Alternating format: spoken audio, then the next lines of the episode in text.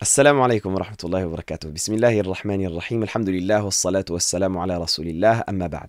L'histoire que nous allons partager aujourd'hui, inshallah ta'ala, c'est une histoire que nous raconte le prophète sallallahu alayhi wa sallam dans le hadith que rapporte l'imam Bukhari dans son sahih, dans lequel il nous dit que le prophète sallallahu alayhi wa sallam a dit il y avait un homme qui a voulu un jour donner une aumône, donner une sadaqa. Et donc il a pris avec lui l'argent qu'il voulait donner en aumône. Il est sorti de chez lui et il a trouvé une personne qu'il pensait nécessiteuse et il lui a donné cette aumône-là. Or, il s'est avéré le lendemain euh, que euh, les gens ont commencé à parler, ont commencé à, faire des bruits de couloir, des ragots en disant Subhanallah, une personne a donné l'aumône à un, voleur. Il s'est avéré que la personne à qui il avait donné cette euh, aumône-là était un voleur en vérité. Et donc là, l'homme étonné, lui qui pense que cette aumône-là, elle ne vaut rien parce qu'il l'a donnée à quelqu'un qui n'en est pas méritant, il dit Allahumma lakal hamd. Oh Allah, à toi les louanges en toutes circonstances, j'en profiterai demain pour donner à nouveau une nouvelle aumône. Il se lève le lendemain et il prend l'argent qu'il veut donner en aumône et il se rend donc à l'extérieur. Il trouve une femme qu'il pense être nécessiteuse.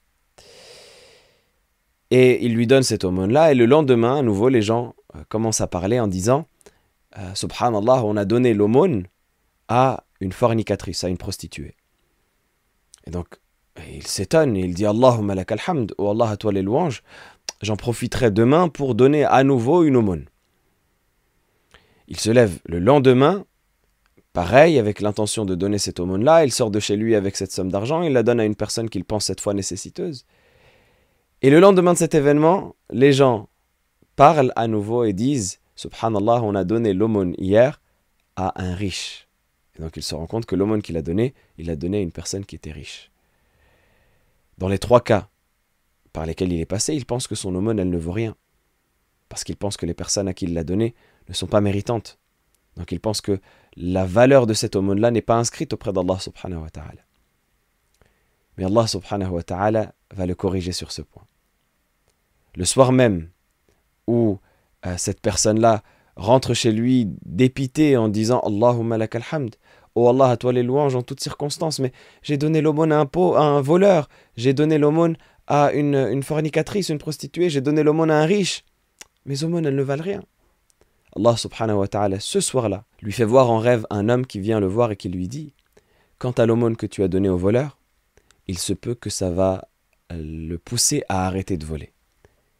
Quant à l'aumône que tu as donné à la fornicatrice, à la prostituée, il se peut que ça va la pousser à préserver sa chasteté et à se repentir et à revenir vers Allah subhanahu wa ta'ala.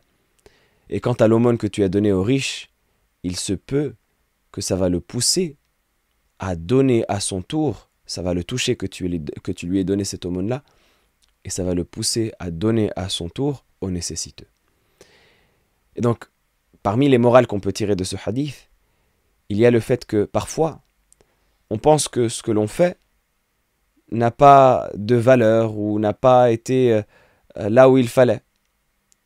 Alors que si on le fait avec sincérité et qu'on le fait en essayant de ressembler au modèle du prophète alayhi dans ce qu'il faisait, comme là l'homme qui a fait preuve de générosité, qui a donné l'aumône, etc.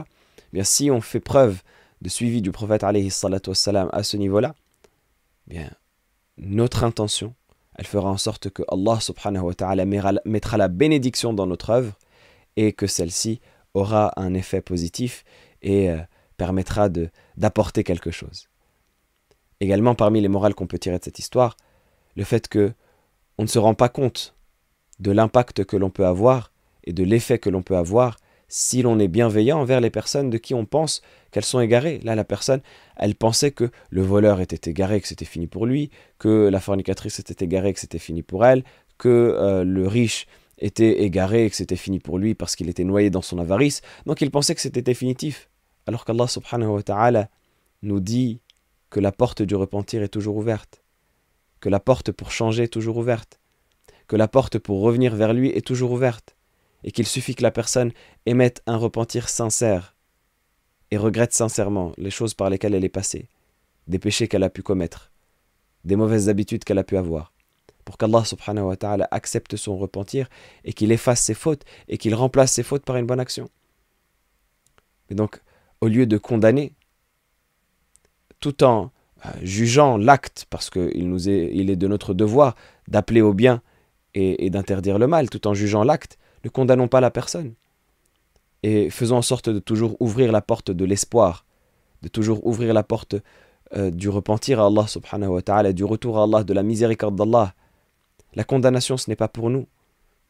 Et on sait que le prophète alayhi blâmait sévèrement les personnes qui prétendaient que euh, le pardon et le repentir ne seraient pas accordés à un tel ou à un tel.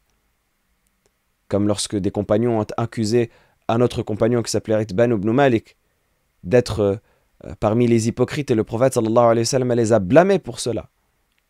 Le prophète alayhi sallam leur a dit ce n'est pas de votre ressort, ce n'est pas à vous de juger de ces choses-là. Tout ça, ça revient à Allah subhanahu wa ta'ala. Et donc la porte du repentir, la porte de l'espoir doit constamment rester ouverte.